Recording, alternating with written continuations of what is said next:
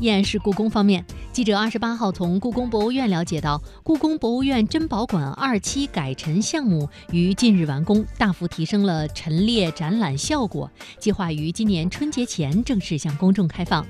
珍宝馆位于紫禁城东部宁寿宫区域，是故宫博物院最重要的常设展览之一，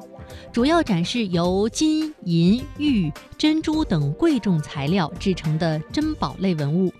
珍宝馆曾进行过多次大规模的修整改陈，而这一次改陈项目包括位于皇极殿东西两侧的五房，共四个展厅，分别以珠宝、金银、玉石、盆景类文物为主。